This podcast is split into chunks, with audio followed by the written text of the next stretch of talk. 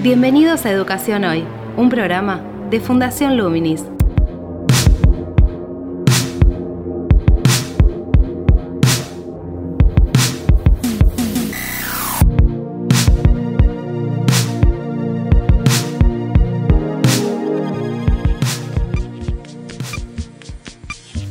Hola, soy Gabriel Latorre y estoy dando comienzo a otra emisión de Educación Hoy, el programa de educación de Fundación Luminis. Eh, en esta oportunidad vamos a seguir indagando, intentando relevar referencias para que los docentes, los directivos, las escuelas en general, en todos sus niveles puedan eh, pensar, puedan rediseñar un poco las estrategias para poder llevar adelante este, este proceso que fue repentino y que tiene que ver con el pasar de enseñar en el aula presencialmente con un grupo cara a cara a tener que hacerlo a través de diferentes entornos virtuales. Es decir, a través de la tecnología digital, a través de la tecnología que implica poder comunicarse, poder establecer un vínculo a la distancia, a veces de manera sincrónica, a veces de manera asincrónica. En una emisión anterior habíamos, eh, habíamos consultado, le habíamos consultado a un especialista, a Denise Abulafia, quien lleva adelante procesos y propuestas que tienen que ver con esta, con esta forma de enseñar a través de la distancia. Ya había creado Educatina en su momento y nos decía esto es que justamente el gran desafío que tenemos es cómo hacemos para que la no presencialidad igual permita la cercanía. O sea, cómo acortar la distancia que produce la virtualidad. Entonces, lo primero que habría que entender desde nuestro rol docente es que nosotros necesitamos buscar la forma de que esta dinámica nos acerque a los alumnos, de que los hagamos sentir que estamos ahí para ellos. Es, es menos importante qué plataforma o qué canal utilizamos para comunicarnos, sino cuánto podemos lograr que ellos se sientan que estamos ahí. Bien, Denise hizo un poco foco en los vínculos e intentar, digamos, sostener y mantener el vínculo. En esta emisión vamos a, entrevistar a otro especialista, que es Alejandro Artopoulos, que es eh, profesor y director del Centro de Innovación Pedagógica de la Escuela de Educación de la Universidad de San Andrés. Él a su vez está especializado en la sociología de la transformación digital y tiene foco en las plataformas digitales. Desde ese lugar nosotros lo, vamos a entrevistar para eh, intentar tener un marco de referencias para pensar este proceso, como decíamos al comienzo, desde el rol de los directivos fundamentalmente. Si bien va a tocar algunos puntos relativos a los docentes, pero nos vamos a enfocar a nivel institucional. Eh, en ese sentido, bueno, nos va a desarrollar algunas series de, enfoques y, y de propuestas con las cuales se puede dialogar. Así que si les parece, comenzamos con la entrevista a Alejandro Ortopoulos en Educación Hoy. Actualidad en Educación Hoy. La irrupción de la pandemia en la vida escolar generó que los docentes y los directivos tengan que adaptar sus propuestas de formato presencial de enseñanza eh, a una modalidad virtual. Eso fue repentinamente. Eh, dado, digamos, que fue justamente algo abrupto, no se encontraron en muchos casos con referencias previas para poder abordar este proceso en el cual están inmersos en este momento. ¿Qué recomendaciones, qué sugerencias le darías vos a los docentes, a los directivos, para poder desarrollar esta, adaptación de modalidad de enseñanza? Lo primero es que las recomendaciones deberían ser para el equipo directivo, porque no, no se puede definir eh, el uso de herramientas para, para la enseñanza en línea desde eh, el docente. Las decisiones de, la adopción de, plataformas eh, son institucionales. Primero tiene que haber un dispositivo institucional, entonces los directivos tienen que tomar las decisiones. Y si los directivos no tienen eh, la formación o no estuvieron preparándose para esto, lo tienen que hacer ya mismo. Entonces, antes de hablar de herramientas, lo primero que tienen que pensar es con qué docentes cuentan. Tienen que diagnosticar cuáles son los docentes que ya tienen experiencia y pueden ayudar, porque en realidad eh, ya deberían haber tenido dentro del equipo directivo uno de los miembros del equipo especializados en este tema. Si no lo hicieron es porque no, no estaban haciendo las cosas bien, simplemente, porque ya hubo otras epidemias antes, hubo situaciones de suspensión de clases presenciales que requerían, mostraron cómo los colegios no estaban preparados. Entonces, eh, por otro lado, las plataformas también sirven para resolver eh, situaciones de enfermedad o de ausencia de algún docente. O sea, la aplicación de las plataformas no es solamente en pandemia. Entonces, eh, cualquier esfuerzo que hagan ahora, más allá de lo que suceda en el futuro con, los, con la educación este, que no lo sabemos, aun cuando logramos una situación de, total normalidad, cosa que dudo, el esfuerzo que van a hacer va a ser bien invertido. Este, de manera que van a tener que decidir dentro del equipo directivo quién se va a ocupar, quién se va a especializar en este tema. Y además va a necesitar ayuda. Por eso, saber quiénes son los docentes que tienen experiencia eh, les permite a este miembro del equipo directivo armar un equipo de trabajo. ¿sí? Eso es lo primero, tener un equipo de trabajo. Eso pasa a nivel de escuela primaria, pasa a nivel de escuela secundaria, pasa a nivel de universidad. Está pasando en todas las instituciones educativas. Una vez que constituyen ese equipo de trabajo, eh, pueden empezar a pensar qué dispositivo van a utilizar. Y en ese sentido hay muchos problemas a resolver. Eh, el primero es tener claro que no van a poder reemplazar las clases presenciales de forma automática o directa por una clase en línea. De manera que van a tener que rediseñar eh, los dispositivos y van a tener que trabajar con los docentes para que cada uno de los docentes repiense sus estrategias y su planificación. En todo caso, van a tener que darle a esos docentes el tiempo necesario para repensar. En el mientras tanto, por supuesto, pueden hacer un plan de emergencia, pero en definitiva hay que rápidamente repensar eh, las estrategias para una combinación de plataformas sincrónicas y plataformas asincrónicas.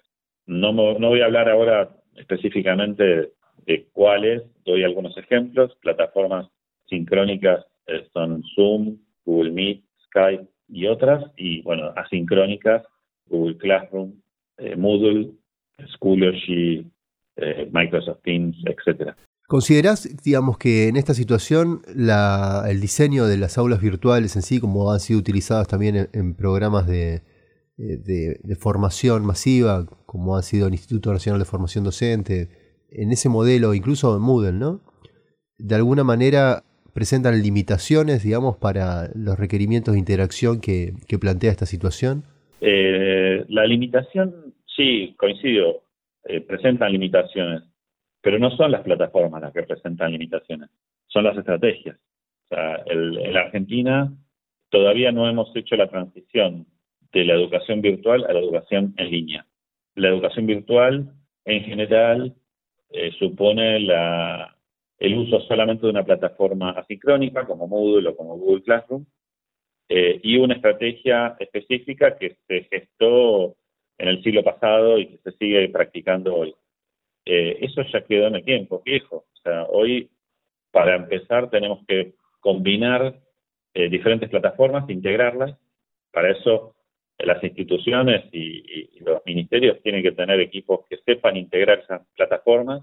Es decir, se puede dar clase combinando, eh, por ejemplo, Google Meet con Google Classroom o Zoom con Moodle. Pero, pero ahí recién empezamos, porque en realidad hay más plataformas o más tipos de plataformas. Además de estas dos, están las plataformas para trabajo colaborativo, que son especiales para trabajar estrategias basadas en proyectos, y hay plataformas específicas por área curricular o por estrategia pedagógica. Por ejemplo, un simulador de física o una, una plataforma para eh, trabajar con mapas conceptuales, o bien Kahoot para eh, ludificar una parte de la clase. Eh, todas esas son plataformas y se integran entre sí, de manera que estamos hablando de integrar entre cuatro o cinco diferentes tipos de plataformas en una misma estrategia pedagógica.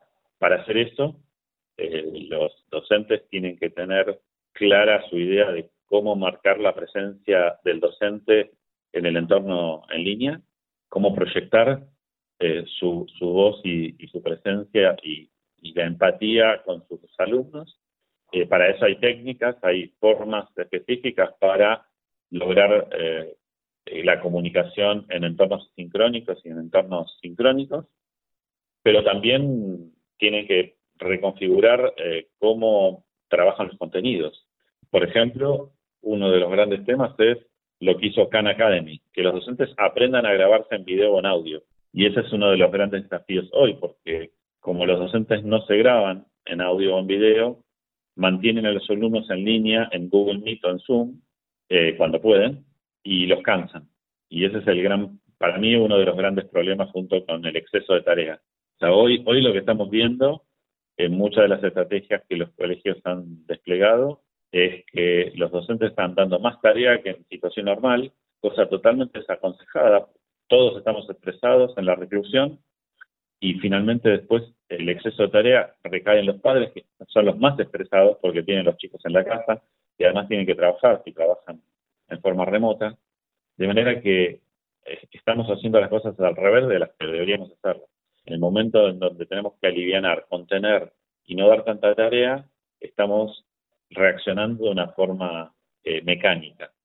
Eh, por otro lado, los padres, con razón, están, le están pidiendo a los colegios que mantengan en clase a los, a los chicos las mismas horas que antes estaban en la escuela. Claramente hay un tema de recontratar la relación del aula entre los chicos y, los docentes, pero también con los padres, ¿no?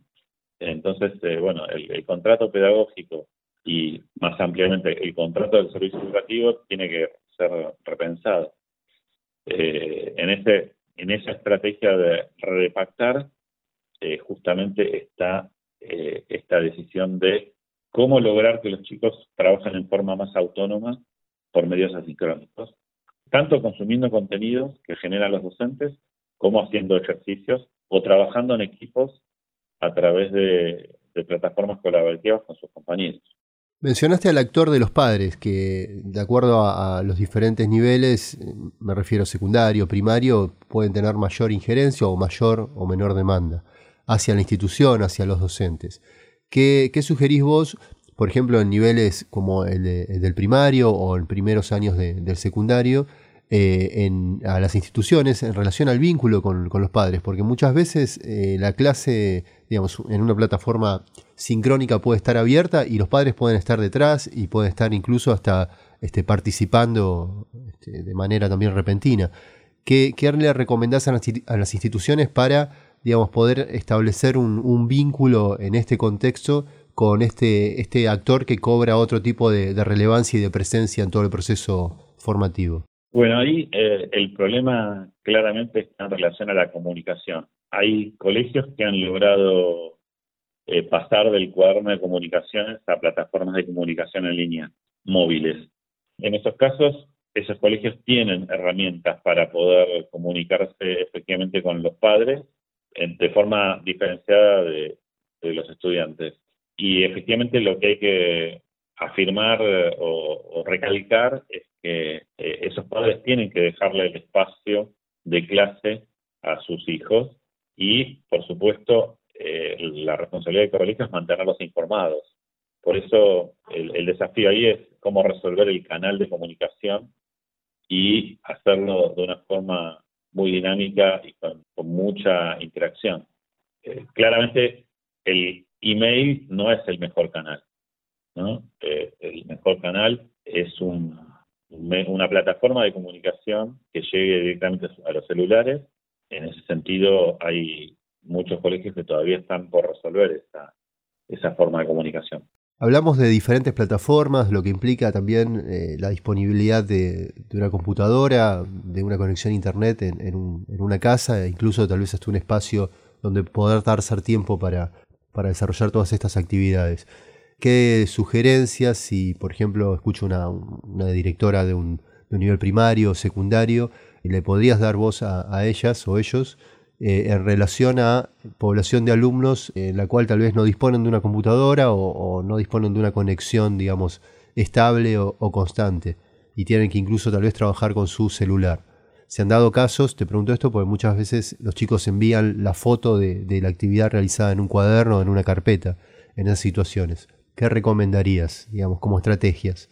Yo creo que, por un lado, hay que ser conscientes de los diferentes niveles de brecha digital que tenemos en nuestra sociedad. Y asumiendo ese, ese problema como un desafío, eh, no deberíamos forzar a padres e hijos o estudiantes, alumnos, a realizar eh, tareas épicas para seguir respondiendo a la escuela. Si la sociedad, el Estado o los mismos padres o en general la comunidad educativa todavía no, no asumió que un hogar sin o un barrio sin eh, banda ancha para aprender y sin dispositivos para usar esa banda ancha. Es una comunidad que está en desventaja, que está bajo eh, una situación de injusticia educativa, si no lo asumimos antes, bueno, este es el momento para ser conscientes y empezar a, darnos cuenta de eso. Y si nos damos cuenta de eso, efectivamente eh, no hay mucho que podamos hacer ahora, en este momento. Digo, yo lo que diría es, miraría hacia el Estado. ¿sí? El Estado ha gastado mucha plata en tecnología para educación, sin embargo, todavía hoy tenemos un 30%, esto es una aproximación, de hogares y barrios que no tienen acceso a Internet para, para aprender y para enseñar, y tampoco eh, dispositivos. Pero lo peor de todo es que cuando se libere el acceso a las escuelas, es decir, cuando se afloje la cuarentena, no vuelvan las clases presenciales, pero los docentes puedan ir a trabajar a las escuelas, la situación va a ser exactamente la misma, porque las, las escuelas tampoco tienen banda ancha para enseñar desde las escuelas. Cosa que, si existiera esa banda ancha, esos docentes podrían transmitir desde sus escuelas. ¿sí? A mí me ha tocado eh, asistir a docentes, tanto a nivel secundario como a nivel universitario, que no tenían contratado una banda ancha adecuada para enseñar. Quizás podían ver una película Netflix, pero no la tenían para enseñar. Entonces tuvieron que hacer una actualización. Entonces, creo que la pandemia lo que va a provocar, digamos, la cuarentena lo que va a provocar es una fuerte toma de conciencia acerca de las injusticias digitales que eh, todavía siguen, y, y, educativas, por supuesto, que siguen existiendo en nuestra sociedad. Y quizás podamos tener una agenda de mejora. En este sentido, nuestro vecino Uruguay es el único país latinoamericano que está en condiciones de hacerlo. Uruguay ha logrado eh, extender la banda ancha para aprender y para enseñar en todo el país, a toda la población, y eh, también lo que hizo fue, por supuesto, con el plan Ceval, llevar dispositivos, y lo más importante de todo es que todas las escuelas tienen una plataforma de enseñanza, una plataforma asincrónica de enseñanza. En la Argentina no podemos decirlo. No tenemos garantía de que todas las escuelas dispongan de por lo menos un Moodle. Y ese es un tema muy grave que creo que hay que corregir. Planteas una, instancia de reflexión a raíz, digamos, de lo que queda en evidencia con esta, con esta cuarentena. ¿Consideras también que se habilita la posibilidad de un debate luego de este proceso en relación a, la incorporación de modalidades de, de, enseñanza asincrónica online para algunos niveles educativos, como puede ser el nivel secundario? otorgando cierto grado de autonomía en, la disponibilidad de trabajo en, diferentes franjas horarias a los alumnos?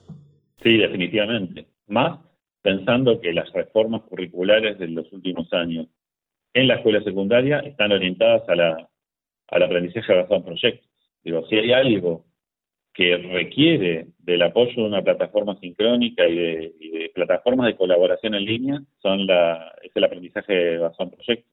Entonces, eh, me parece que digo, eh, en ese sentido hay mucho trabajo que hacer. Me parece que eh, la comunidad educativa, la comunidad de especialistas en educación, los pedagogos en general, no son conscientes de, la densidad técnica de las estrategias pedagógicas que proponen. Y, y, hay muchos colegas que están hoy opinando de que, bueno, que esta pandemia está generando mala praxis y que no es lo mismo dar clases desde casa o tomar clases de casa que estar en un aula, por supuesto que no es lo mismo. Pero en definitiva, si, si en una situación tan catastrófica como esta tuviéramos las herramientas adecuadas como una plataforma sincrónica para cada escuela, podríamos sostener relaciones pedagógicas mínimas versus lo que se está haciendo ahora, que están, los chicos están mandando fotos de sus cuadernos. Entonces, eh, creo que los primeros que tienen que reflexionar son los pedagogos que durante años retrasan el acceso a, las herramientas de enseñanza en línea. ¿Por qué consideras que lo, que lo retrasan? Digamos, ¿A qué te referís en ese sentido? Porque, porque yo hace años que vengo como especialista en, en, tecnopedagogía, porque digo, yo no soy pedagogo, yo soy un tecnopedagogo, estoy digamos, trabajando eh, en, un campo híbrido entre la tecnología y la pedagogía. Eh, y la verdad es que me he encontrado con opiniones muy, muy principistas, muy poco conocedoras de, los avances que se dan en el mundo en, cuanto a la enseñanza en línea. Y ese desconocimiento en realidad eh, atrasa a toda la sociedad, a toda la comunidad educativa son los especialistas, justamente los primeros que tienen que tener la, cabeza abierta e incorporar esos avances y, por supuesto, críticamente. Pero lo que pasa es que en nuestro país muchas veces la crítica o el pensamiento crítico es utilizado como excusa para seguir manteniendo una hegemonía de, de, poder pedagógico. Eh, no, no, se usa para eh, mejorar las prácticas de enseñanza, para modernizar el acceso a, los servicios educativos y democratizar en serio la educación. Lo que se está viendo con esta pandemia es que sin tecnología no hay democratización posible. Entonces, este, o no hay forma de reducir la, injusticia educativa. Este, entonces, me parece que ese debate sería darlo. Bien, te hago una última pregunta que está vinculada a un aspecto también nodal de la educación y que se transforma en una instancia crítica también en este proceso. Si bien no hace tanto que, ha comenzado, este, por lo menos en, tiempo contable, esta cuarentena, digamos, que implica un aislamiento y un trabajo desde las casas por parte de los docentes y los alumnos, la evaluación empieza a estar presente como una preocupación en ambas partes quisiese preguntarte qué, qué recomendás, qué sugerís en torno a esta, digamos, a esa instancia que en algún momento se va a hacer necesaria. Es decir, cómo deberían pensarla tal vez o, desde qué referencias los directivos y los docentes. Bueno, no es muy diferente de lo que dije hasta ahora respecto de las propuestas de enseñanza y las estrategias pedagógicas. Eh, creo que el tiempo de responder mecánicamente o negando la situación, tratando de mantener eh, las clases a como de lugar, ya se acabó. Creo que eh, en este momento estamos ya más conscientes de que este es un proceso largo en el cual no sabemos cuándo vamos a volver a clases presenciales eh, y por lo tanto antes que seguir haciendo como si no pasara nada y, seguir eh, manejando nuestras instituciones y nuestras clases como en tiempos normales, deberíamos tomar decisiones no, no extremas, pero sí de contención. Y por lo tanto, me parece que es una buena recomendación eh, pensar que las evaluaciones deberían adaptarse a un tiempo de crisis. Muchas universidades, por ejemplo, ya han tomado la decisión de cambiar eh, la forma de evaluación. En vez de una escala eh, de 0 a 10, eh, pasar a aprobados, aprobados. Pero bueno, las universidades tienen autonomía para tomar esas decisiones. Me parece que en, este momento se impone una decisión a nivel del ministerio, a nivel nacional o de los ministerios provinciales. Por lo tanto, digo, más allá de, lo que yo proponga, es, una decisión a nivel del Estado. ¿no? Recién mencionaste una, digamos, una situación que de alguna manera tal vez sea un, foco de tensión este, actual, ¿no? Me refiero a, la búsqueda de sostener, como sea, la situación de clase eh, a nivel virtual, a la distancia, intentando que sea lo más cercana posible a, la clase presencial y a la dinámica, digamos, de, funcionamiento de la institución cuando hay clases presenciales. ¿Te parece, digamos, que ese sería un aspecto a trabajar, incluso desde recomendaciones, si se quiere, como mencionaste, desde, los ministerios, digo, para pensar esa, situación y esa adaptación? porque pareciera que muchos directivos, digamos, se encuentran en esa, bajo esa presión, tanto por parte, digamos, de, la supervisión, de, los inspectores, como, digamos, por reclamos también por parte de muchos padres de que se sostengan las clases, incluso dentro de una franja horaria que les permita también a ellos trabajar, en el caso de los que pueden seguir haciéndolo. Sí, definitivamente. Yo creo que debería haber eh, pautas, criterios, documentos que eh, desde los ministerios eh, orienten a los directivos y a los docentes en ese sentido. es necesario que en este momento en donde tantos directivos y docentes están tan necesitados de una orientación, las autoridades lo hagan. Ahora bien, el problema es que los últimos dos gobiernos, y el nuevo gobierno todavía no tuvo tiempo, pero para mí los, los gobiernos que decidieron eh, trabajar sobre el problema de la brecha digital el problema del acceso a las tecnologías, nunca han tenido una política de implementación nacional de plataformas educativas. Entonces, si no lo han hecho, difícilmente van a poder hoy elaborar recomendaciones que hablen acerca del el traslado de actividades a plataformas educativas. Eh, ahí encuentro una dificultad, por lo menos desde el punto de vista de la política educativa.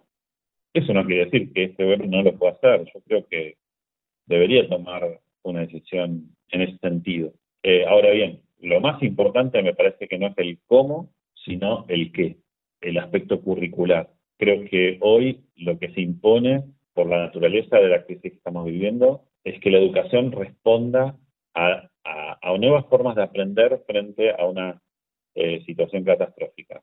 Eh, necesitamos repensar qué les vamos a decir los adultos a nuestros hijos acerca de lo que estamos viviendo y de cómo pensamos que va a evolucionar esta situación. A ver, es el principio del aprendizaje significativo.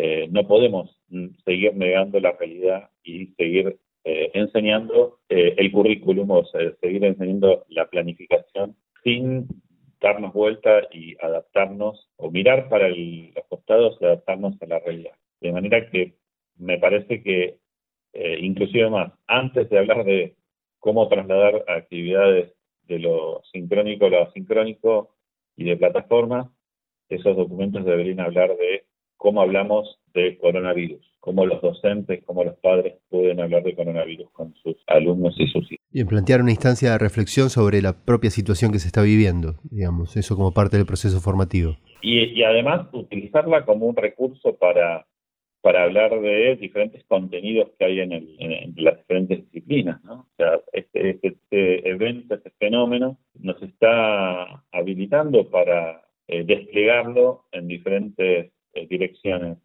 y estrategias pedagógicas. E, esto, digo, en el mundo se conoce como enseñanza basada en fenómenos y acontecimientos. Eh, inclusive el, Ministerio de Educación de Santa Fe eh, elaboró NAPS de aprendizaje basado en fenómenos y acontecimientos. De manera que tenemos inclusive las herramientas pedagógicas para pensar el coronavirus. creo que es, es, el principio o es el, punto uno de cualquier documento ministerial. Te invitamos a participar de Educación Hoy a través de las redes sociales de Fundación Luminis, arroba Infoluminis o nuestro sitio web www.fundacionluminis.org.ar.